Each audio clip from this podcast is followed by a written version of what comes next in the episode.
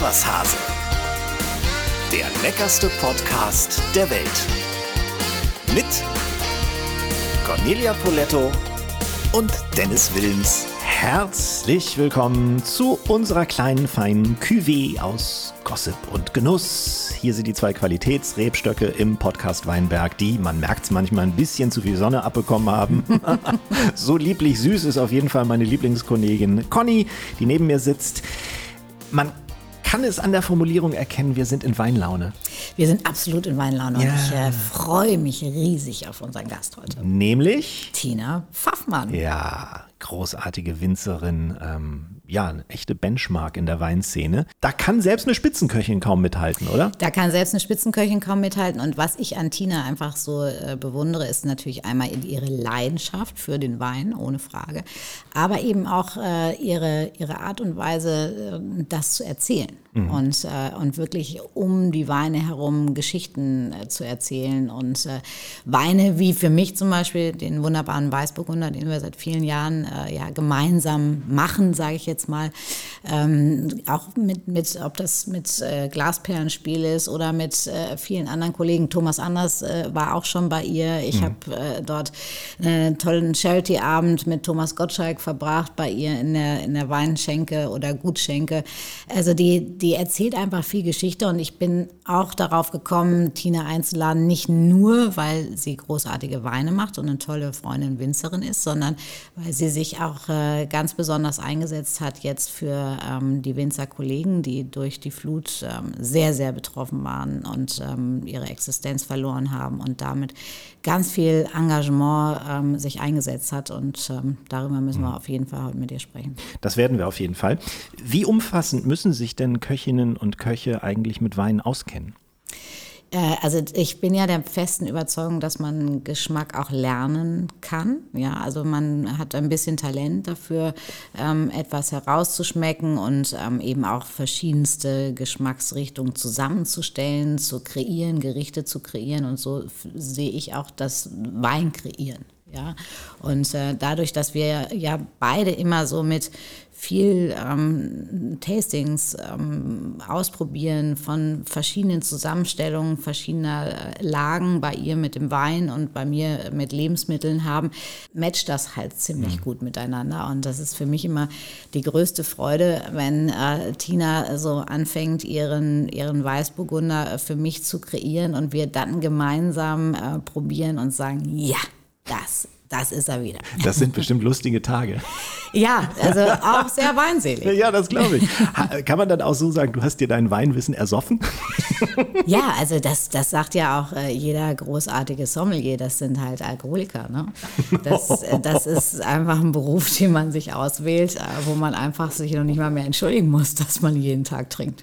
Also ich habe einen Kumpel, der hat in Geisenheim studiert. Ne? Da kannst du ja Getränketechnik und dann kannst du dich ja entweder in Richtung Wein orientieren oder in Richtung Bier. Er hat sich jetzt in Richtung Bier orientiert und er hat mir früher immer Fotos geschickt, wenn er äh, Sachen probiert hat.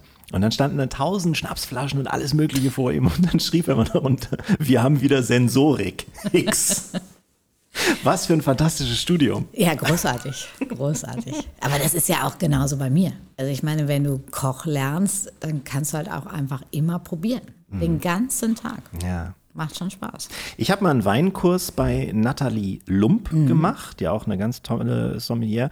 Kann ich nur empfehlen, um so einzusteigen. Was würdest du empfehlen, um mal so ein, sag ich mal, Grundverständnis von Wein sich aufzubauen? Also es, es gibt natürlich wahnsinnig viele Angebote. Also wir machen das ja zum Beispiel auch bei mir in meiner Cucina, in meiner Kochschule, dass wir ähm, befreundete oder ich befreundete Winzer einlade, ähm, äh, entsprechend natürlich dieses Menü abstimme mit den unterschiedlichen Weinen, die wir vorstellen und dann einfach auch mal Geschichte erzählen und ähm, den Menschen, die vielleicht noch nicht so viel Verständnis oder noch nicht so viel Wein im Leben getrunken haben wie wir, einfach ähm, so ein bisschen zu erzählen, was macht eigentlich so einen besonderen Wein aus, äh, welche Lagen, welche, welcher Boden spielt eine Rolle, ähm, wie matcht das mit, mit dem äh, passenden Essen und das sind einfach so, ähm, sag ich mal, sehr unterhaltsame, leckere Infoabende. Und als Resultat hat man dann die Tatsache, dass man sich nicht mehr, wenn man mal in einem, sag ich mal, gehobeneren Restaurant ist, dass man sich nicht immer jeden Kram empfehlen lassen muss, sondern dass man vielleicht auch mal selbstständig entscheiden kann, welche Rebsorte mag ich heute, welche passt vielleicht zu dem Essen, was ich auch bestellt ja, vielleicht habe. irgendwann auch dieses Erfolgserlebnis hat zu sagen, hey, ich habe jetzt schon blind rausgeschmeckt, dass das zum Beispiel ein Riesling ist. Ja.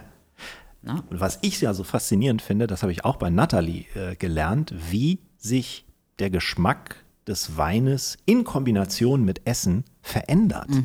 Absolut. Also da gab es Weine, die habe ich probiert ohne Essen, sage ich, ja, hm, relativ unspektakulär. Und dann aber mit dem richtigen Essen dazu in Kombination ein völlig anderer neuer Geschmack. Ist spannend, ne? Das ist total spannend. ja, da gibt es also dann keine Entschuldigung mehr über Nichtwissen. Man sollte so einen Grundkurs einfach mal machen. Apropos Entschuldigung, wofür musstest du dich das letzte Mal so richtig entschuldigen? Boah, fällt mir gerade nicht ein. Kannst du dich entschuldigen, wenn du mal was verbockt hast? Das kann ja auch ich ganz kann, viele ich kann, nicht. Ich kann mich tatsächlich äh, sehr gut entschuldigen. Und äh, ich habe eine Eigenschaft, die wirklich im Gegensatz zu vielen anderen schlechten sehr gut ist. Ich bin nicht nachtragend. Das stimmt. Also wenn, wenn mich irgendwas ärgert, dann kann ich ziemlich explodieren. Aber dann ist auch irgendwann wieder gut. Ja, in Sachen Kochen, Missraten, Essen gibt es ja tausende Entschuldigungen. Ne? Ich weiß Ja, nicht, also ich, sorry. also ich finde nachtragende Menschen auch sehr, sehr anstrengend. Ich finde, jeder kann mal irgendwie einen Fehler machen, kann sich daneben benehmen oder, oder, oder. Aber wenn das immer wieder aufs Brot geschmiert wird, anstrengend. Ich kann mich noch ähm, an meine Entschuldigung in der Kochschule erinnern. Da war es meistens, nee, das ist nicht verbrannt, das ist Röstaroma. Stimmt, das äh, ist auch mal schnell gesagt. Ja, Röstaroma ist gut. Stichwort Grillen. Ich habe es letzte Woche angekündigt. Grillen macht äh, Spaß. Das Reinigen der Grillutensilien macht weniger Spaß. Man kann sich allerdings leicht machen mit den richtigen Reinigungsutensilien. Micha von Food und Glut wird uns jetzt erklären, wie wichtig die Wahl einer richtigen Grillbürste sein kann. Die Grillvorhersage mit Michael Quandt. Hallo Conny, hallo Dennis. Der Grillabend war ein voller Erfolg, der Grillrost aber ist richtig schmutzig. Klar, zur Reinigung braucht man eine Grillbürste. Aber habt ihr euch schon mal Gedanken darüber gemacht, welche Grillbürste die richtige ist? Denn für die Wahl der richtigen Grillbürste ist das Material des Grillrosts ausschlaggebend. Grillroste aus Edelstahl sind sehr robust und dazu noch rostfrei. Da sie so unempfindlich sind, können sie bei der Reinigung entsprechend kräftig bearbeitet werden. Für die Reinigung von Edelstahlrosten eignen sich Grillbürsten und Schwämme aus Edelstahl oder Messing. Mit diesen bringt man den Edelstahl innerhalb weniger Minuten ganz einfach wieder auf Hochglanz. Aber wichtig, niemals einen Schwamm aus Stahlwolle verwenden. Dieser lässt kleine Stahlteile auf den Grillrost zurück, die innerhalb kurzer Zeit Rost ansetzen. Grillroste aus Gusseisen sind in der Pflege etwas aufwendiger. Das liegt daran, dass Gusseisen offenporig ist und dazu neigt, Feuchtigkeit aus seiner Umgebung aufzunehmen. Da droht schnell Rost. Um einen Gussrost lange und ohne unschöne Rostflecken verwenden zu können, ist der Gusseisenrost auf eine Patina angewiesen. Diese schützende Schicht entwickelt sich durch das Einbrennen mit hitzebeständigen Ölen und dem Grillen an sich. Damit diese Patina nicht zerstört wird, sollte man eine Bürste mit Messingborsten verwenden. Diese weichen Borsten zerstören die Patina des Grillrosts nicht und der nächsten Grillparty mit einem gepflegten, sauberen Rost steht nichts im Wege.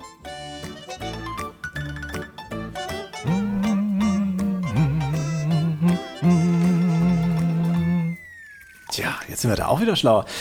Wieder was gelernt. Wer muss bei euch den Grill schrubben? Rüdiger, du oder vielleicht die Gäste? Du, ähm, ich habe dieses Jahr noch nicht einmal gegrillt. Nein. Ja, ja. Du, das ist einfach diese, diese ganze Restart-Nummer, Restaurantsituation hat mich so gefordert, dass ich tatsächlich bisher, dieses Jahr habe ich glaube ich zwei, dreimal den Beefer angehauen. Das habe ich auch schon. Aber ein, zweimal auch schon den Grill. Ja, irgendwie, also im Moment haben wir ja wieder so eine Phase, wo jetzt äh, das Wetter nur mäßig ist, sagen wir es mal ja. vorsichtig.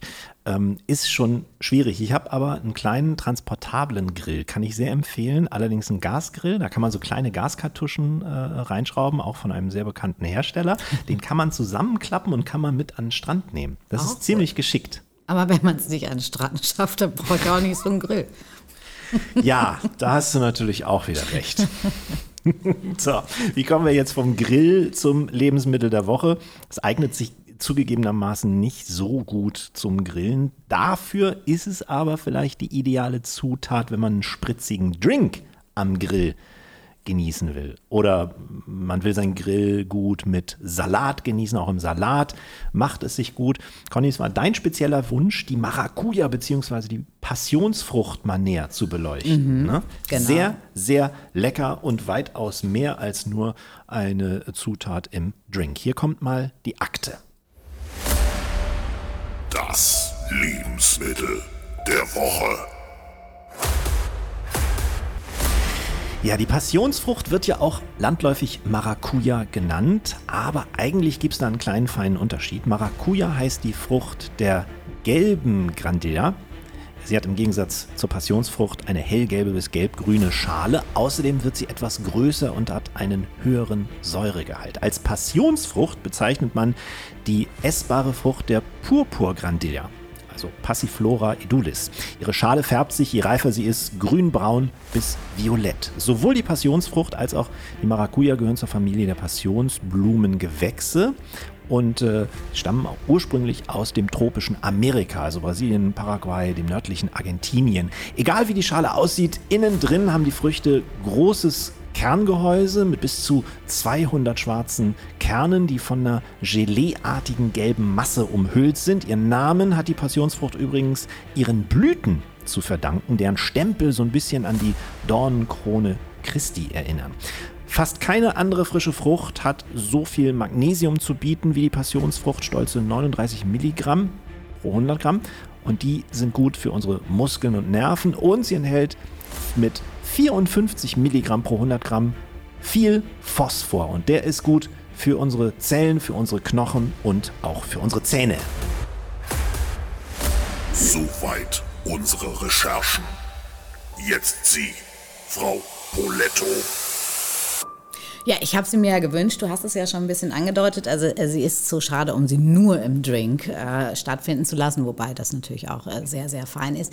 Ich liebe diese Kombination dieser äh, Säure mit äh, Süßem. Also ob das, äh, also eines meiner Lieblingsdesserts ist meine mittlerweile legendäre Passionsfrucht-Tart. Da ist unten ein Boden aus so einem crispy Nougat. Dann kommen verschiedene Schichten weiße Vollmilch-Schokoladen-Mousse und das Ganze endet mit einem Passionsfruchtmus, obendrauf ein Passionsfruchtgelee, sieht natürlich auch sensationell aus. Und dazu so ein kleines äh, Mango-Passionsfrucht-Ragout. Ist ja immer die Frage bei der Passionsfrucht, mag man die Kerne, mag man sie nicht? Ich mag finde sie. sie zum Beispiel in diesem Mango-Ragout, äh, Mango-Passionsfrucht-Ragout sehr, sehr lecker, weil sie einfach diesen Crunch bringen. Also äh, diese Kombination aus Süße und Säure bei der Passionsfrucht ist äh, großartig. Ich habe sie auch einfach mal nur schlicht mit Sahne genossen. Mal. Ja, na klar. Also du kannst- da kannst du einfach einen Spritzer Sahne draufhauen Ja. und das, das Oder hast auch schon so eine Nachspeise. Oder so eine, so eine Pavlova, weißt du, diese, Ja. diese äh, getrockneten äh, Baiser-Böden und da drauf Mascarpone-Creme und dann eben tatsächlich so ein bisschen Passionsfrucht einfach drüber. Brauchst du nicht mehr viel mehr. Ja, man kann natürlich äh, diverse Getränke damit pimpen. Ne? Maracuja-Limonade fängt mir da, äh, fällt mir da ein. Ein Maracuja-Spritz ist zum Beispiel auch lecker, wenn man Sehr mal eine fein. Abweichung vom klassischen Aperol-Spritz haben möchte. Man kann auch sehr leckeren äh, Likör draus machen. Maracuja-Likör. Auch eine Vinaigrette zum Sehr Beispiel gut. zu Salaten. Ne? Also da auch zum Beispiel zu Spargel. Zusätzliche Säure. Genau. Äh, man kann Maracuja-Eistee auch machen, ziemlich nett. Und natürlich alles in Richtung, hast du gerade schon erwähnt, Creme, Törtchen, also dessertmäßig. Es ist wirklich eine äh, großartige Frucht, kann man so sagen. Vielleicht muss man noch mal sagen, weil äh, die, die es vielleicht noch nie so wirklich äh, pur verarbeitet haben, es äh, kann auch mal passieren, dass sie schon fast so ein bisschen schrumpelig ist außen, also das ist überhaupt gar kein Thema und dann halbieren, am besten geht das übrigens mit dem Sägemesser und dann mit einem Löffel das Fruchtfleisch und die Kerne auskratzen. ja. Weil das ist ja wie auch beim Granatapfel, wissen viele ja nicht, wie sie überhaupt da dran kommen an ihr Glück. Das ist richtig. Ansonsten gibt es da natürlich auch wahrscheinlich die passenden Tutorials auf YouTube. Bestimmt. Stichwort YouTube. Wir sind auch auf YouTube übrigens. Das war jetzt auch oh, oh, mega Überleitung. Also die Passionsfrucht haben wir von allen Seiten kennengelernt. Wie gesagt, uns wahrscheinlich am liebsten in der Nachspeise oder eben auch in einem Drink, vornehmlich weinhaltig, spritzig. Und da kann mir sicher unser heutiger Gast einiges empfehlen. Denn wir haben wirklich ein, eine der Top, Top, Top-Spitzenwinzerinnen eingeladen, beziehungsweise Conny hat sie eingeladen. Das ist eine Freundin von ihr. Daher darfst du sie jetzt auch ansagen und ihr Hallo sagen. Genau, wir freuen uns jetzt riesig auf Tina Pfaffmann. Hallo Tina. Ja, hallo. Ich freue mich auch. Hallo Tina. Tina Pfaffmann, Winzerin, Weingutschefin vom gleichnamigen Weingut in Frankenweiler in der Südpfalz. Ich bin ja großer äh, Pfalz-Fan, Tina. Ja, will ich dir auch geraten haben. Ich habe schon sehr, sehr schöne Zeit bei euch da in der Ecke verbracht. Sag uns mal eins, du hast gerade eine Aktion gemacht, wo du vielen deiner Kolleginnen und Kollegen, die ja von der Flut sehr betroffen sind, geholfen hast. Und zwar wie? Äh, unterschiedlich sogar. Also A waren wir selbst vor Ort und haben ähm, also körperlich mitgeholfen. Und B äh, habe ich einen Wein in meinem Repertoire, der nennt sich Herzglück. Und äh, der darf immer äh, herhalten, sage ich mal so, wenn es um irgendwas Gutes geht. Also ob es um krebskranke Kinder geht, die ich schon jahrelang unterstütze, oder ähm, ob es auch für unseren gemeinsamen äh, Freund Ralf Boos geht, der ja auch immer was Gutes tut. Und ähm, jetzt eben für die Flutopfer, die, also die haben ja, also das ist ja unbeschreiblich, was sie da gerade durchmachen müssen und erleben müssen. Und da habe ich ein Paket geschnürt für sechs Flaschen 65 Euro frei Haus äh, was komplett wirklich an die Flutopfer gespendet wird. Und es ist sagenhaft angekommen. Ich habe natürlich auch tolle Unterstützung, ähm, die mir da Videos gedreht haben und die Werbung gemacht haben. Und das ist äh, ein ganz, ganz tolles Gefühl. Und wir sind jetzt schon, ich, ähm, ich müsste es mal aktuell zusammenzählen, aber über 20.000 Euro. Großartig. Ja. Das Ja, heißt, ja. wir wollen noch mal mit einem großen, großen Ausrufezeichen dafür Werbung machen. Kann man bei dir über die Homepage ordern, richtig? Im Moment kann man immer noch äh, nur per E-Mail ordern, also Okay. persönlich mit mir in Kontakt treten, was auch immer sehr schön ist. Und mein Webshop ist aber gerade dabei, das Paket jetzt noch online zu stellen und dann kann man es auch im Webshop bestellen. Okay, dürfen wir die E-Mail dann äh, bekannt geben? Unbedingt, bitte, bitte, bitte. Leg los. Die E-Mail-Adresse lautet info at tina-pfaffmann.de und meistens antworte ich auch wirklich selbst. Hervorragend. Wer das nicht mitschreiben konnte, das tun wir natürlich auch noch in unsere Show Notes. Äh, da kann man äh, gleich nachdem man den Podcast gehört hat oder auch beim Hören noch nachlesen, wo genau die E-Mail hingehen muss. 65 Euro und es gibt wirklich Spitzenweine dafür. Ich finde, das ist ein sehr guter Deal. Super, vielen, vielen Dank dafür. Du wusstest mit 16 schon, dass du Winzerin wirst. Mit 16 hat man ja in der Regel fast kaum das Produkt schon probiert, es sei denn, man kommt aus der Pfalz. Wie ist das da bei euch anders? Hattest du mit 16 schon Weinerfahrung? Oh Gott, jetzt muss ich wahrscheinlich aufpassen, was ich sage. Ne? Ähm, ja, hatte ich tatsächlich. also ich, äh, ich habe tatsächlich schon sehr, sehr früh mit Wein probiert, also mit 14, glaube ich, was aber ich denke auch normal ist in der Pfalz tatsächlich. Und ähm, es ist wirklich so. Also ich wusste es mit 16, mit 16 wirklich, dass ich das machen wollte. Und es gibt heute noch Situationen, wo ich mich für mich alleine hinsetze und, und mich frage, habe ich alles richtig gemacht? Und ich sage wirklich aus vollem Herzen, äh, total. Diesen Beruf würde ich immer, immer wieder machen. Es macht mir total Spaß und Freude, auch wenn wir mittlerweile mit der Natur echt zu kämpfen haben. Aber es ist einfach toll, ein Produkt so begleiten zu dürfen. Und vor allen Dingen bin ich auch wirklich, ich bin ein Mensch, der dieses Produkt tatsächlich sehr, sehr liebt. Ich weiß nicht, ob das jetzt nur am Beruf liegt, aber ich trinke sehr, sehr gerne viel Wein. Du hast gelernt äh, bei einem in der Weinwelt sehr hoch geschätzten Kollegen Hans-Günther Schwarz, wahrscheinlich der Ja. einflussreichste Winzer und Kellermeister in der deutschen Nachkriegsgeschichte. Und du warst so ein bisschen ein Ehrgeizling, habe ich mir sagen lassen. Wie hat sich das denn ausgedrückt?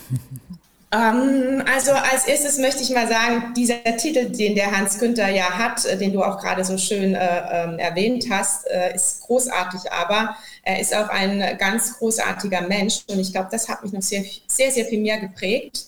Ähm, und wir haben uns einfach blind verstanden, weil der Hans Günther äh, auch mit der Natur so im Eins ist. Und da ging es gar nicht so um die Theorie, sondern es ging tatsächlich damit, mit diesem Produkt zu leben und äh, mit ihm das Gefühl zu geben, dass man auf Au- Augenhöhe ist. Und wir stehen deshalb noch in sehr im Kontakt, beratungsmäßig, freundschaftsmäßig und einfach auch äh, als Begleiter. Das ist äh, ein tolles Gefühl. Hm. Ich will aber nochmal auf den Ehrgeiz kommen. Du wolltest das unbedingt, ne?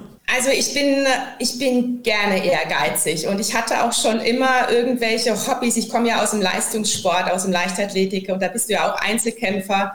ähm, hatte einen wahnsinns tollen Trainer und ich glaube, dass das auch äh, in meiner Prägung dann mit reingekommen ist, dass ich das einfach mitgeführt habe. Dann kommt mein Sternzeichen noch mit dazu als Steinbock. Je steiler der Hang, umso mehr Spaß macht es mir. Und ähm, ja. ich bin froh, so ein ehrgeiziger Mensch zu sein. Ich stehe dazu und, ähm, und ähm, ich, ich glaube, dass man mit 43 da sogar noch ein bisschen eine Schippe oben drauflegen kann. Ja, kann ich auch gut verstehen. Ich bin Widder. Ähm, Conny, gehört auch zu einer erfolgreichen Köchin so ein bestimmter Ehrgeiz? Doch bestimmt, oder? Absolut, aber das ist, das ist ja auch immer wieder faszinierend. Also wenn ähm, sich so junge Menschen ähm, dem Leistungssport äh, zusprechen, das sehe ich auch an meiner Tochter, dann hast du einfach schon so einen, so einen Kampfgeist in dir. Und wenn du deine Leidenschaft gefunden hast, deine Passion, dann willst du einfach da ganz oben mitspielen. Und äh, ich glaube, das äh, hat sich so wie so ein roter Faden durch äh, Tinas Leben bisher gezogen. Und vor allen Dingen, wenn du es im Nebensatz gerade gehört hast, mit 43 ist da ja auch noch mal ein bisschen Luft nach oben. Also sie ist immer noch nicht angekommen. Ja, ich merke das. Ich merke das. Wie war denn dein Verhältnis zu Wein, als du den Beruf erlernt hast? Und wie ist es heute? Gibt es da überhaupt einen Unterschied? Hat sich das noch gesteigert? Ist es anders geworden? Es hat sich verändert. Ich war natürlich als junger Mensch, äh, da sind wir wieder beim Ehrgeiz, sehr, sehr ehrgeizig. Ich wollte alles aufnehmen. Ich war wissbegierig. Ähm, ich war da auch sehr theoretisch äh, angehaucht, weil ich ja erstmal alles lernen musste und, ähm, und war da auch so ein Stück weit verkrampft, einfach um sich als Frau behaupten zu können, sich seinen Eltern behaupten zu können ähm, und war da einfach ja immer innerlich so sehr angespannt. Ne? Und ähm, heute sehe ich das ein bisschen lockerer. Es ist ja schwierig, weil du in Wein immer nur einmal im Jahr dich beweisen kannst. Das heißt, du musst ja immer ein Jahr warten, bis du dich verbessern kannst. Ja. Und, ähm, und jetzt bin ich aber mit den sogenannten 43 Jahren ja in, äh, in so vielen Lehrjahren gewesen, dass ich da jetzt ein bisschen lockerer bin und auch einfach mal Wein genießen kann. Ich finde es so wichtig, dass man einen Wein auch nicht totredet. Und ich glaube, Conny, deswegen verstehen wir uns ja auch so gut. Wir können uns einfach an den Tisch setzen und Wein einfach mal trinken. Ich kann das komplett ausschalten. Ich kann Wein wirklich als Genussmittel ähm, aufnehmen und finde es einfach großartig. Und das äh, gefällt mir immer mehr. Und ich möchte auch immer weiter dran arbeiten, dass ich nicht immer die Fehler sehe. Was hätte ich besser machen können? Was muss ich denn nächstes Jahr noch anders machen? Ich spinne es dann ähm, in ruhigen Minuten oder Stunden für mich ab. Aber wenn ich den Wein vor mir habe, ähm, möchte ich lachen können und möchte es genießen können. Und wenn er mir nicht schmeckt, dann hole ich den nächsten. Und wenn er mir schmeckt, dann mache ich die Flasche leer. das stimmt. Das Richtige ja Einstellung. Absolut. Aber es ist wirklich ein bisschen tricky, dass man immer, wie du sagtest, dass dieses Jahr warten muss. Ich meine, wenn du mal einen schlechten Gang gemacht hast, ist am nächsten Tag ein neuer Tag und du kochst wieder neu für deine Gäste. Wenn Absolut. ich mal eine Sendung versemmelt habe, äh, mache ich sie am nächsten Tag halt wieder neu oder versuche sie besser zu machen. Das ist schon eine andere Situation bei Tina. Ja, natürlich. Also ein Jahr kann sehr, sehr lang sein. Und vor allen Dingen, wenn man natürlich so ehrgeizig ist und äh, sich immer verbessern will, dann äh, dauert das einfach viel zu lange, bis man, bis man dann wieder das neue Ergebnis hat sozusagen. Aber äh, ich glaube, Tina ist mir auch schon ein bisschen voraus. Ich merke das immer noch leider, wenn ich auch mal bei mir im Restaurant als Gast bin. Das muss man ja einfach mal ganz klar sagen. Ich habe ein mega Team, ich habe einen tollen Küchenchef, Robert, macht das ganz, ganz toll. Und ich kann bei mir im Restaurant Restaurant nicht entspannt essen. Ich weiß, ich war neulich mit oh, dir zusammen essen und du so fingst schlimm. sofort an, bei den Gästen nachzuschenken, oh. zu gucken, ja, räum mal schnell das an. So. Ja, das ist, ich glaube, das ist mir einfach irgendwie in die, in die Wiege gelegt worden. Ich brauche einfach dieses Gefühl, dass alles so perfekt ist und dann äh, probiere ich wieder irgendwas und sage so, oh, jetzt fällt mir gerade was ein. Es geht gar nicht darum, dass es nicht gut ist, sondern mhm. dass ich sage, oh, weißt du was, wir könnten irgendwie bei der Pasta, nimm doch da nochmal den 72 Monate alten Parmesan Parmesan. Dann gibt es noch mal mehr so. Und meine Köche, ich glaube, die, die hassen mich in diesen Momenten, weil ich dann auch mittendrin aufstehe und das auch sofort mitteilen möchte, wie man das noch besser hinkriegen könnte. Und das ist äh, nicht immer leicht für alle um mich herum.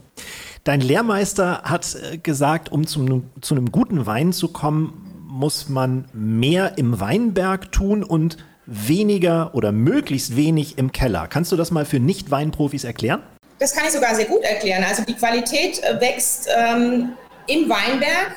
Da tun wir sehr viel und wir unterstützen die Natur, damit wir diese Qualität, die wir haben möchten, auch so wächst, wie wir uns das vorstellen. Und wenn dann die Trauben bei uns ähm, zu 90 Prozent handgelesen im Keller da sind, dann begleiten wir sie einfach durch ein äh, positives Nichtstun. Das hört sich jetzt zwar so an, als würden wir nichts arbeiten, aber ähm, selbst diese Begleitung äh, mit dem Wein durch die Gärung, ähm, das bedeutet einfach sehr viel, sehr viel Gefühl und ähm, auch viel Geduld. Und da muss ich tatsächlich dann noch an mir arbeiten, dass die Geduld äh, dann, äh, äh, dann doch wieder bei mir durchdringt, weil geduldig bin ich jetzt tatsächlich nicht. Ja. Aber ähm, je weniger man macht, sondern je mehr man die Weine so lässt, wie sie sind, so wie bei uns Menschen, finde ich, haben sie am meisten Charakter und so gefallen sie mir am besten. Weil die Weine bekommen ja auch alles mit. Sie bekommen alles mit, was bei uns im Jahr passiert ist. Sie bekommen mit, wie mein Leben passiert ist, persönlich, weil sie sind ja meine Begleiter und sie sind ja auch Lebewesen, gerade in der Gärungsphase. Und die bekommen das schon mit, ob ich jetzt gut drauf bin, ob ich schlecht drauf bin oder ähm, ob ich Musik höre, ob ich laut mitsinge oder ob ich äh, grübelig bin und äh, mir viele Gedanken mache.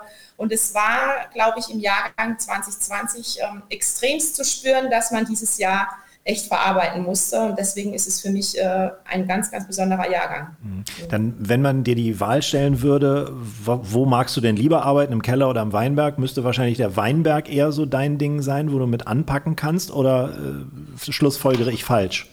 Das ist unfair. ähm, also äh, der Weinberg ist sehr wichtig in der Vegetationsphase, in, äh, in der Phase, wo die Weinberge wachsen, wo sie sprühen vor Energie, damit ich sehe, wie die Weinberge reagieren, damit ich weiß, was ich zu tun habe. In der Erntezeit äh, direkt bin ich in der Produktion, bin ich bei der Annahme dabei, bin ich äh, in, im Keller und äh, leite eben dieses Nichtstun und ähm, entscheide aus dem Bauch heraus, was ich denn jetzt mache. Arbeite ich mit Maischestandzeit, arbeite ich äh, mit Ganztraubenpressung oder ähm, wie gehe ich mit der Hefelagerung um? Und das entscheide ich wirklich jedes Jahr neu. Und das kannst du nur, wenn du hundertprozentig äh, im Weinberg bist. Das heißt, ich gehe morgens äh, mit meinen Leuten in den Weinberg, sage ihnen, was sie zu lesen haben, wie sie es zu lesen haben. Das ist ja auch immer ein großer Unterschied. Und dann bin ich tatsächlich nur in der Produktion. Mhm. Kann man eigentlich sagen, dass die Pfalz die besten Weißweine der Welt hat? Jetzt müsste ich wahrscheinlich ja sagen. Ne? Also ähm, die Pfalz hat mit Sicherheit äh, die besten Rieslinge der Welt, sage ich jetzt mal für mich. Das ist meine Meinung. Ähm, obwohl ich auch den Rheingau-Riesling sehr liebe und äh, ganz viele andere Rieslinge auch. Aber es hat jeder so sein Steckenpferd und die Pfalz gehört äh, für mich auf jeden Fall zu den besten ähm, ja, Weißweinregionen auf jeden Fall der Welt. Und aber international so vorzugreifen, ähm, das passt nicht. Also es gibt überall auf der ganzen Welt tolle Weine und man sollte sich einfach äh, den Wein für sich aussuchen, wo man gerade im Moment jetzt auch Fan davon ist, weil das ändert sich ja auch. Du willst ja auch nicht jeden Tag den gleichen Wein trinken oder das gleiche Restaurant besuchen oder und es gibt einfach viel zu viele Möglichkeiten, guten Wein zu trinken. Deswegen die Pfalz ist äh, super und toll und wunderschön und hat tolle, tolle Weine, aber andere Regionen eben auch. Ich habe äh, vorhin schon erzählt, dass ich auch mal so einen, so einen, ja, so einen Weinlehrgang quasi mitgemacht, einen Kurs mitgemacht habe. Ich bin jetzt nicht der ausgewiesene Weinexperte, aber Nathalie Lump ist eine äh, gute Bekannte von mir und auch eine Kollegin. Und von der weiß ich, dass das mit Rotwein bei uns in Deutschland eher nicht so ist. Du hast den ja auch komplett ausgeklammert, oder? Ich habe den komplett ausgeklammert, weil ich, ähm, ich kann es einfach nicht ich stehe dazu, ich, äh, ich kann das nicht, wir harmonieren nicht zusammen, ich arbeite auch nicht gern mit Holzfässern zusammen. Ähm, und äh, ich, ich finde, man hat Erfolg, wenn man das tut, was man liebt und wo man die Leidenschaft dafür spürt und das auch weitergeben kann. Und beim Rotwein hat es bei mir einfach nicht funktioniert. Und dann habe ich es einfach weggelassen. Und, ähm, und jetzt bin ich happy damit. Habe aber seit zwei Jahren eine rechte Hand hier äh, in Betrieb. Der ist so ein bisschen ruhiger und bringt äh, so ein bisschen die Ruhe rein. Da darf sich jetzt ein bisschen ähm, ja, da darf ich es jetzt mal ausprobieren. Wir haben seit einem Jahr Rotwein im Keller liegen, der aber immer noch Zeit braucht. Also man braucht da sehr viel Geduld und jetzt schauen wir mal, was daraus hm. wird. Conny, dich als Italienliebhaberin brauche ich, glaube ich, nach deutschem roten Wein nicht zu fragen, oder? Ja, weißt du, was auch das Schwierige ist? Also wir haben sehr guten äh, deutschen Rotwein, aber der ist dann auch so hochpreisig wie ein großer Italiener oder ein großer Franzose. Mhm. Und dann ist doch meine Liebe zu den Italienern im Rotweinbereich auf jeden Fall größer. Mhm. Werden wir da noch aufholen oder sollen wir es ganz lassen? Was denkst du? Ja, ich glaube, ähm, Tina kann das viel besser erklären, aber das sind ja echte Herausforderungen, die, die die Natur jetzt so mit sich bringt. Also wir haben vorhin schon über die Flut gesprochen, das ist natürlich eine Katastrophe, aber ich glaube, das, das werdet ihr ja auch immer mehr merken im Weinberg, ähm, wie, wie schwierig diese Situation ist und wird. Und ähm, wie sich das dann mit den Rotweinen entwickelt, äh, kann ich tatsächlich nicht beurteilen. Aber das, was Tina gerade gesagt hat, weißt du, man muss sich immer darauf konzentrieren, auf das, was man kann. Und die Stärken, die man hat, die muss man einfach noch äh, weiterentwickeln und die Schwächen äh, reduzieren. Und es ist bei mir genau dasselbe. Also wenn ich äh, ein Dessert mache, dann ist das einfach nicht meine Passion und da habe ich nicht das Feeling dafür. Äh, du kannst mich jede Form von Pasta machen lassen. Da blühe ich auf und dann stehe ich einfach auch schon mit einem ganz anderen Lächeln an der Nudelmaschine. Also das sind einfach so Sachen, da muss man auch irgendwann mal sagen, ja, das ist jetzt mein Steckenpferd, genauso wie Tina das äh, mit den Weiß Weißwein sagt. Und äh, das ist auch in Ordnung so. Man kann nicht alles können. Mhm. Also dein Steckenpferd, Tina, ist auf jeden Fall der Riesling. Ne? Du hast insgesamt, glaube ich, 31 Hektar zu bewirtschaften, hauptsächlich davon äh, äh, Riesling. Was, äh, man sagt das immer so, ein guter Riesling. Ja, was ist denn ein guter Riesling? Also es gibt ja verschiedene Arten von Rieslingen und für mich ist es immer wichtig, dass die Weine ihre Charakter äh, zeigen und ähm, dann kommt es natürlich darauf an, welche Rebstöcke du hast und wo die Rebstöcke sitzen und es gibt ähm, äh, gerade bei uns oder bei mir hier die Basisrieslinge, die äh, ihren Charakter in, in der Fruchtigkeit und, und auch in der Säure zeigen. Ja. Alle, alle Menschen haben ja Angst vor der Säure, was ich überhaupt gar nicht verstehe, äh, weil ein Riesling durch seine Säure lebendig wird und weil die Weinsäure auch die verträglichste Säure ist, die es überhaupt gibt. Conny, das weißt du auch ne, als Köchin. Ja. Ähm, ich weiß nicht, wer das alles mal so ähm, in den Raum gestellt hat und die Leute lassen sich auch alle so leicht beeinflussen.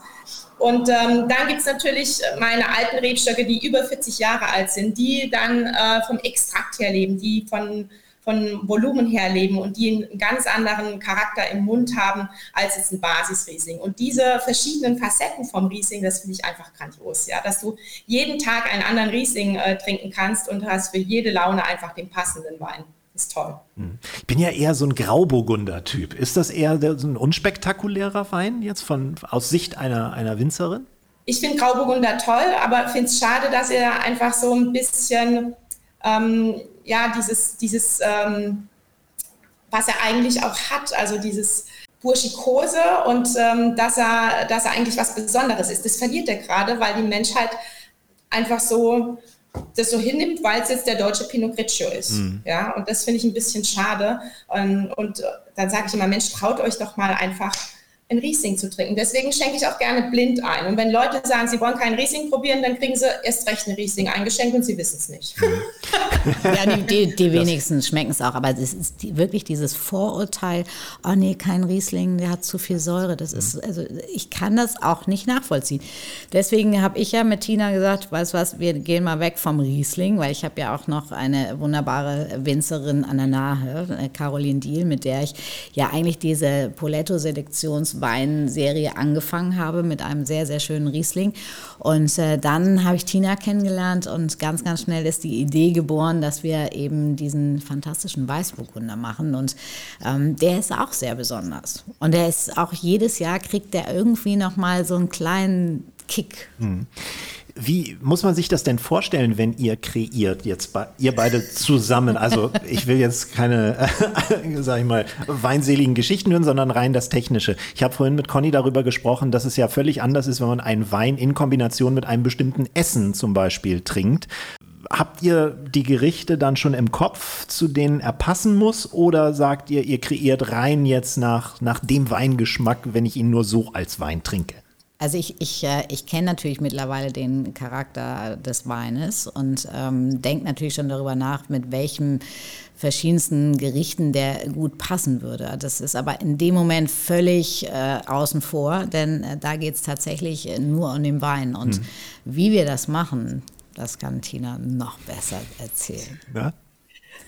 Ja, das ist auch immer wieder schön, dass, äh, dass man einfach schon in der Ernte weiß, okay, das äh, gibt jetzt die Poletto-Charge oder eine davon. Es gibt ja dann äh, immer mehrere, die ich dann mit der Conny zusammen probiere und die auch gerne mal irgendwie zusammen verschneide, ähm, damit es auch wirklich ein gemeinsames Projekt ist. Und es macht sehr, sehr viel Freude, weil wir sind immer auf einem Level und es sind immer Weine, die ähm, auch wieder charakterstark sind die ähm, sehr explosiv im Mund sind, weil sie auch lange im Mund bleiben, aber die niemals satt machen, sondern die immer Lust auf mehr machen, damit äh, du einfach äh, immer den ganzen Abend äh, Wein trinken kannst und nicht irgendwann sagst, puh, jetzt reicht's mir aber. Und das finde ich, das finde ich so toll und deswegen passt er auch so gut zu Connys Küche. Das ist ja das Fatale, dass man immer Lust auf mehr kriegt.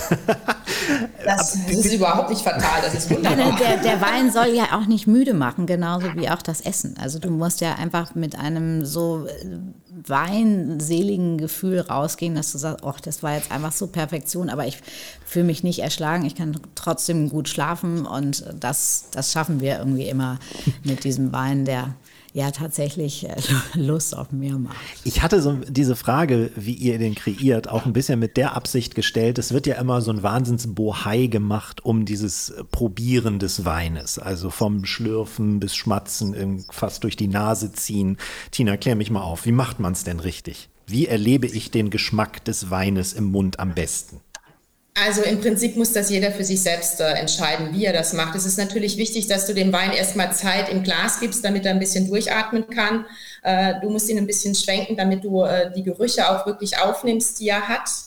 Ähm, und dann ähm, musst du für dich selbst entscheiden, ob du ob du da richtig Luft durchziehst, was sich ja dann ganz fürchterlich anhört, oder ob du, ob du ihn einfach nur lange im Mund lässt. Und ähm, für mich ist aber ganz wichtig, dass du ihn ich meine, es gibt Situationen, da musst du ihn einfach ausspucken, weil du zu viel probierst, ja, aber du musst natürlich auch, äh, du musst natürlich auch runterschlucken, weil du musst ja auch merken, wie er schmeckt, wenn du ihn runterschluckst.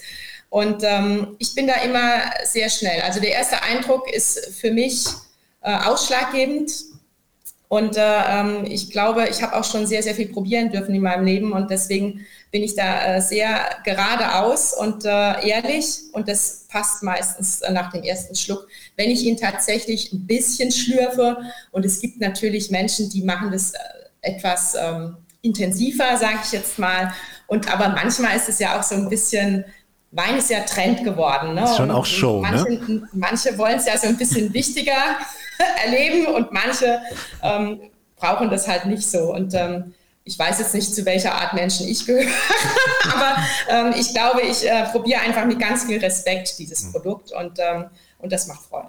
Was findest du eigentlich spannender? Den Herstellungsprozess des Weines oder nachher das Schmecken, das Verkosten, die, die, diese Vielfältigkeit des Produkts? Kann man das überhaupt sagen? Ich als Winzerin kann das, glaube ich, nicht festlegen. Nein, weil ich finde, ähm, ich finde die Vegetationsphase, also während die, die Weinberge wachsen und diese Energie versprühen, finde ich ganz wichtig für mich als Mensch und als Winzerin. Ähm, und finde aber auch die Produktionsphase, also die Ernte, ich freue mich da so drauf und ich kann es auch nicht verstehen, dass die Erntezeit oftmals als Stresssituation empfunden wird. Ich glaube, ich laufe da wirklich sechs Wochen mit einem Grinsen durch äh, beziehungsweise ich renne ja oft, weil da ist ja auch wirklich viel Arbeit. Ähm, aber das ist einfach so eine tolle Zeit, auf die ich ein Jahr lang hinarbeite. Ich, ich bin da immer so gut gelaunt und so gut drauf, dass ich diese Arbeit auch mit links wegstecke. Ich merke das dann immer erst nach der Ernte, was da eigentlich körperlich auf mich eingeprescht ist und bin dann auch hinterher emotional und körperlich völlig am Arsch, sorry, aber ähm, das ist tatsächlich so. Und deswegen ähm, kann ich das gar nicht festlegen. Ich finde jede Station, sage ich jetzt mal, in dieser Weinbereitung sowas von ähm, faszinierend. Und dann gibt es aber natürlich auch wieder Stationen wie vorgestern, als, äh, als wir Hagel hatten. Da stehe ich dann am Fenster und fange erstmal an zu heulen. Ähm, aber da musst du eben auch durch. Und ich glaube, das ist einfach das, äh, wo du mit äh, arbeiten musst und wo es aber dann auch so persönlich macht weil ich das auch den Menschen, die meine Weine trinken, auch weitergebe, ne? weil ich das wichtig finde. Es ist meine Geschichte, die übers Jahr passiert und diese Geschichte hat man quasi im Glas. Und ich glaube, das spürt man dann auch. Ja. Wir sprechen ja immer vom, vom Produkt. Ne? Da hast du jetzt auch ein paar Mal schon äh, das Wort genannt. Natürlich ist Wein auch ein Produkt und wie es bei Produkten ist, sie müssen vermarktet werden. Welche Rolle spielt die Vermarktung eines Weines für seinen Erfolg heutzutage? Ja, ich glaube, das ist äh, nicht mehr wegzudenken. Also die Vermarktung ist, ist äh, wirklich äh, so in den Vordergrund gerückt. Ähm, und das ist ja auch das Spannende. Ne? Also ich sage immer, ich bin da ja so reingerutscht. Ich, ich habe das gar nicht so mitbekommen, dass ich eigentlich marketingmäßig so unterwegs war, sondern ich war einfach immer überall und bin überall hingefahren und habe äh, den Leuten meine Geschichte erzählt und fand es immer klasse, von den Gummistiefeln in die High Heels zu schlüpfen, sage ich ja heute noch. Und ich glaube, dass mich diese Abwechslung auch ähm, äh, in diese Schiene gebracht haben, weil ich einfach dann diese Freude transportieren kann, dass ich rauskomme aus diesem Winzerinnen-Dasein, ähm, aber auch wieder dann barfuß durch den Weinberg laufen kann und einfach den Dreck auch zwischen den Fingern spüren muss, weil, weil ich dieses Produkt einfach auch in den Händen halten muss, wie ein Koch auch. Ähm, du musst ein Stück Fleisch oder einen Fisch einfach in den Händen halten, um zu wissen, äh, welche Qualität du da hast. Und dadurch ist mir diese Vermarktung auch sehr, sehr ans Herz gewachsen. Und mir fehlt es jetzt im letzten Jahr auch brutalstens, muss ich ganz ehrlich sagen. Also ich habe das sehr mit zu kämpfen, damit ich, weil ich nicht bei meinen Leuten bin, weil ich meine Geschichte nicht erzählen kann. Gerade jetzt das letzte Jahr. Ähm, also mir liegt es sehr am Herzen, aber ich, ich, ich mache das ja auch ähm, nicht professionell. Ich sehe das ja bei meinem Mann, der kommt ja aus der Marketingbranche und der denkt da ganz anders. Und deswegen kann ich mich, ich kann mich da nicht festsetzen. Also es ist, es ist einfach so alles, was ich machen darf und ähm, wofür ich auch wirklich dankbar bin. Und ich hoffe, dass ich das jetzt alles bald wieder äh, im normalen Wege gehen darf. Ich, äh, ich glaube tatsächlich, dieses persönliche Marketing macht eine ganz wichtige Sache, weil es gibt immer noch sehr viel Weinunwissen bei den Leuten. Und ich sage jetzt mal, wenn ich jetzt wirklich im, im Discounter irgendwie vom Weinregal stehe, dann nehmen sich, glaube ich, viele einfach ihre Preisrange und sagen, mein Wein soll jetzt äh, nicht mehr als 10 Euro kosten oder man sagt, heute soll es was Besonderes sein, darf auch 20 kosten. Und dann guckt man sich diese Flaschen an, dann ist man vielleicht noch gerade so, dass man sich entscheiden kann zwischen Riesling, Grauburgunder, Weißburgunder und dann gucken auf die Flasche und dann nimmt man die, die irgendwie am schönsten aussieht. Ja. Ich sehe das an deinem Gesichtsausdruck. Ja, ich kann schon die Rebsorten unterscheiden. Das auf jeden Fall, klar. Also kommen zu dir Leute, die ihren Wein mit dir oder durch dich vermarkten wollen oder sicherlich auch, aber du suchst dir die doch ganz gezielt von deiner Seite aus aus. Ja, oder? na klar. Ja, ja. Und äh, also es gibt ja auch einfach Weinverkäufer, die sind sehr, sehr aufdringlich und anstrengend. Und deswegen liebe ich natürlich den Kontakt äh, zu meinen äh, Winzern, Winzerinnen. Und äh, so habe ich eigentlich auch Tina kennengelernt dass wir, dass sie wirklich zu mir gekommen ist und äh, mir ihre Weine vorgestellt hat und daraus eine Freundschaft entstanden ist, bis irgendwann auch mal die Idee des Weißburgunders da war. Ja, ist natürlich auch nicht beim ersten Glas Wein entstanden. Dachte ich mir schon, Tina, mal ganz ehrlich, Hand aufs Herz. Wie viel Ahnung hat Conny von Weinen? Sehr viel hat sie. Also tatsächlich äh, probiere ich mit Conny sehr, sehr gerne Wein und ich trinke auch gerne einfach mit ihr Wein, weil sie das auch genießen kann und weil, ähm, weil Wein einfach was ganz Wunderbares ist. Und ich freue mich, äh, so Partner wie Conny an meiner Seite zu haben, die das einfach so mit mir teilen. Das ist ganz großartig. Ja. Wie steht es denn umgekehrt bei dir mit dem Kochen? Ich glaube, das weiß Conny gar nicht, wie ich koche. Äh, wie auch, weil ich lasse mich ja dann immer gern bekochen. Ich koche äh, selbst sehr gerne, muss ich sagen. Aber wenn, dann in Ruhe ähm, zum Runterkommen. Das Fatale bei mir ist, dass ich beim Kochen mehr Wein trinke dann als beim Essen selbst, weil ich das Kochen einfach schon so toll finde. ähm, aber ich muss das wirklich mit Ruhe machen und ich muss gute Produkte haben. Das ist wie beim Weinmachen auch. Und ich finde es zum Beispiel ganz fürchterlich, äh, wenn man, deswegen mache ich auch keine Mittagspause, ja. Äh, Im Stress zu kochen und vor allen Dingen im Stress zu essen, das finde ich ähm, dem Produkt gegenüber äh, ganz fürchterlich und äh, macht auch keine Freude und es tut ja auch nicht gut. Also Essen ist wirklich ähm, eine tolle Geschichte und wenn man es dann noch selbst zubereiten darf, auch für Freunde, das ähm, ist für mich, eine, also ist einfach eine große Freude. Ich habe auch eine tolle Küche und äh, einen großen Klimaschrank und es ist für jeden, für jedes Gericht und für jede Laune einen passenden Wein für mich immer kalt und das ist, äh, genieße ich. Ich kann das so gut nachvollziehen. Ich habe gerade äh, vor unserem Podcast Conny erzählt, dass ich eine, eine Bolo, eine Bolognese äh, gemacht habe und da natürlich die halbe Flasche des Kochweins auch selber schon vorher Intus hatte, bevor die Bolo fertig war. Ich habe allerdings einen Amarone genommen, also, also relativ hochwertigen das war Kochwein. Luxusbollo, eine Luxusbollo war das. Ja, ich habe von Conny gelernt, nur durch gute Produkte, also durch gute Zutaten kriege ich auch ein gutes ja, Produkt. Aber das ist ja zum Beispiel auch genau das, äh, was, was ich auch mal sage.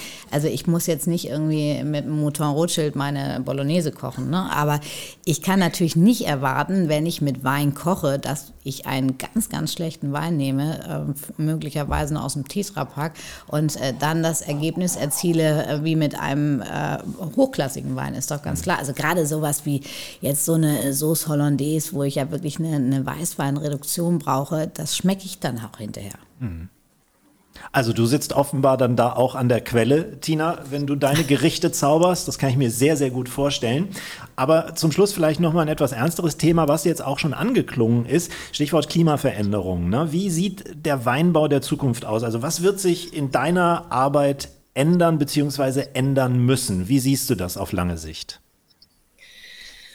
Ja, da müssen wir jetzt erstmal abwarten, welche Naturkatastrophen noch alle auf uns zukommen. Ja, jetzt hatten wir ja vor zwei Jahren hier an der nördlichen Weinstraße äh, schon diesen äh, Tornado-Zwischenfall, wo, äh, wo tatsächlich äh, allein bei einem Freund von mir, der über 30 Hektar hat, da waren 28 Hektar komplett flach gelegen, also wirklich komplett flach gelegen, nicht nur so ein bisschen, sondern ähm, der arme Kajal stand auch plötzlich vor, vor Nichts und äh, jetzt diese Flutkatastrophe. Dann sehen wir heutzutage, also als ich noch studiert habe. Ähm, und da habe ich noch gelernt, dass der Hagel äh, in so, ähm, also nicht flächendeckend ist, sondern einfach nur so Streifenzüge ähm, eigentlich runterkommt. Und das ist auch nicht mehr so. Also wenn, dann kommt er jetzt flächendeckend und es verändert sich alles so extrem. Wir können, wir können das gar nicht abschätzen, glaube ich. Und es ist einfach wichtig, dass wir positiv äh, daran gehen und nicht immer alles negativ äh, sehen, sondern erstmal abwarten, was wirklich auf uns zukommt, dann entscheiden, wie wir mit unseren Weinbergen umgehen, weil die jedes Jahr jetzt einfach was anderes brauchen. Ja, letztes Jahr war die extreme Hitze, ähm, wo die Weinberge tatsächlich die Blätter hängen haben lassen, weil sie wirklich Durst gehabt haben. Und dieses Jahr wissen wir gar nicht, wohin mit dem Wasser. Ähm, und da musst du einfach kurzfristig reagieren, wie du das qualitätsmäßig ähm, anpackst. Ja, da ist einfach sehr viel Handarbeit gefragt. Da ist ähm, sehr viel, also ich bin, wenn ich handarbeitsmäßig nicht mit dabei bin, dann bin ich abends sehr viel draußen in den Weinbergen, gucke mir das an und ich laufe auch wirklich äh, viele Zeilen ab und zwar von unten nach oben, weil es tatsächlich unten ganz anders aussieht als oben an der Zeile. Das kann man sich kaum vorstellen.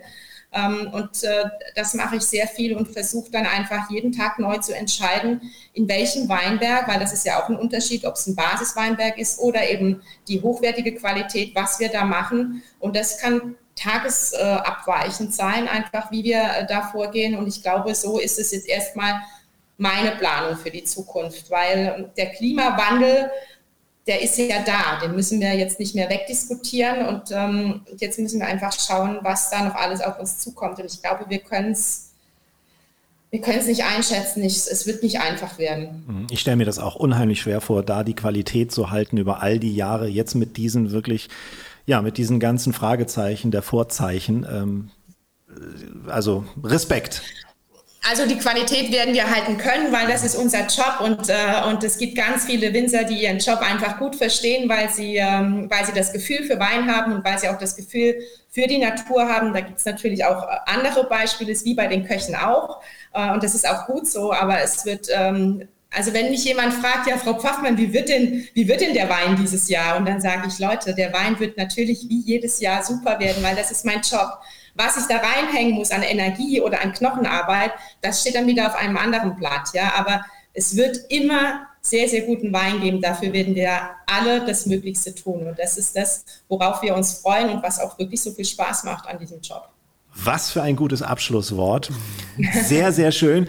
Wobei, vorletztes Abschlusswort, denn als letzten Abschluss möchte ich von dir wissen, gibt es für dich ein Lieblingsgetränk abseits des Weines? Nee. das war eindeutig. Nee.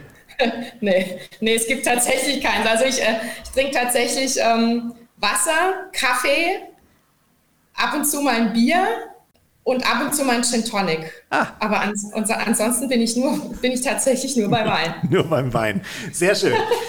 Tina, wir haben äh, zum Schluss noch einen kleinen Ausflug in äh, die Welt des Kochens für dich. Es gibt bei uns traditionell immer das Rezeptequiz. Das heißt, wir nennen, oh Gott, ja, ja. wir nennen dir Bestandteile, Hauptbestandteile eines Gerichts. Du musst auf das Gericht kommen. Und wir wünschen dir dabei viel Glück. Du hast ungefähr ein, eine Minute 30 Zeit. Bist du bereit? Ja. Dann mal los. Das große Wilms und Poletto Rezeptequiz. Es geht einfach los. Apfelringe, Mehl, Eier, Zucker, Milch und Öl zum Ausbacken. Äh, bei uns nennt man das Apfelküchlein. Ja, sehr richtig. Hervorragend. Grieß, Butter, Eier, Muskat. Sind Grießnockerl. Ja, sind meistens rund, genau, Grießklößchen, ja. Linsen, Kartoffeln, Karotten, Sellerie, Schweinebauch, Fleischbrühe. Was war das erste nochmal? Linsen. Linsen? Linseneintopf. Sehr richtig. Ja, das war jetzt aber schwer. Mehl, Mehl und Hefe für den Teig, dann Zimt, Kardamom, Milch und Butter. Und das erste habe ich wieder nicht verstanden. Mehl und Hefe für den Teig. Ach so. Mehl und Hefe für den Teig, also ein Teig, Zimt, Kardamom, Milch, Butter. Äh, Hefe, Hefeklöße. Nee, Keine Zimt, Ahnung. Zimtschnecken. Ach, Zimtschnecken. Kardamom. No, Okay. wir wir machen es nochmal. Honig, Zimt, Nelke, Kardamom, Muskat, Eier, Zucker, Mehl. Aber ihr wisst schon, dass ich eher nicht die Süße bin, sondern eher ne, die Leberwurst-Fraktion. Ja, pass auf, dann Fängt mit, Leb, fängt mit Leb an. Was? Leb und Kuchen. Ah, Lebkuchen. Ja. Okay. Hähnchenbrust, Ananas, Mandarine, Mayonnaise. Hähnchenbrust, Na, na. Ananas, Mandarinen, Mayonnaise. K- Curry, Hähnchencurry. Nee, was so ein Belag aufs, aufs Brot schmeckt sehr lecker. Ach so, okay. Geflügelsalat wäre es gewesen. So, Ja, okay. das war's schon. so, das waren Äh, bei mir waren es drei, drei. richtige. Bei mir war es einer. Das sind gute vier. Damit bist du im Mittelfeld. Ist doch super. Du, für eine Winzerin ist das super. Das nächste Mal machen wir eine Weinprobe und dann gewinne ich. Oh ja. auf- ja. Da kommt der Ehrgeiz wieder Ja, durch. ja, sie, kann es nicht lassen. Aber sehr, sehr gerne. Ich äh, freue mich, wenn ich mal wieder auf der Ecke bin, gucke ich bei dir rein. Ja, dann ja, freue ich mich auf unser Treffen. Oh, oh Gott, das klingt wie eine Kampfansage. Ganz, ganz herzlichen Dank, dass du für uns Zeit hattest heute. Ich danke euch, es hat mega viel Spaß gemacht. Vielen Dank, dass ich dabei sein durfte und es war mir eine Riesenehre. Vielen, vielen Dank. Und uns eine Riesenfreunde. Absolut. Viele liebe Grüße in die Pfalz. Tschüss, Tina. Tschüss. Ciao. Ciao. Tina Pfaffmann heute bei uns bei Iswas Hase, dem leckersten Podcast der Welt. Hast du eigentlich, Conny, einen Tipp für einen guten Wein-Podcast? Guten Wein-Podcast. Also wer richtig cool ist, ist ja hier ähm, Henrik Thoma. Der hat ja den, äh, ich weiß gar nicht, wie er den nennt, Wein am Limit. Äh, müssten wir, das müssen wir nochmal recherchieren. Ja, recherchiere ich, äh, packen wir in die Shownotes, denn wir machen ja auch gerne für gute Alternativ-Podcasts mal Werbung. Und äh, wer sich mit Wein auskennt und vielleicht auch ein bisschen was über Wein lernen will, der ist vielleicht auch in einem Wein-Podcast ganz gut bedient. Das war's mal wieder. Wir hören uns am nächsten Wochenende wieder, wenn es wieder heißt, ist was Hase. Also ich freue mich jetzt schon drauf. Tschüss! tschüss, tschüss.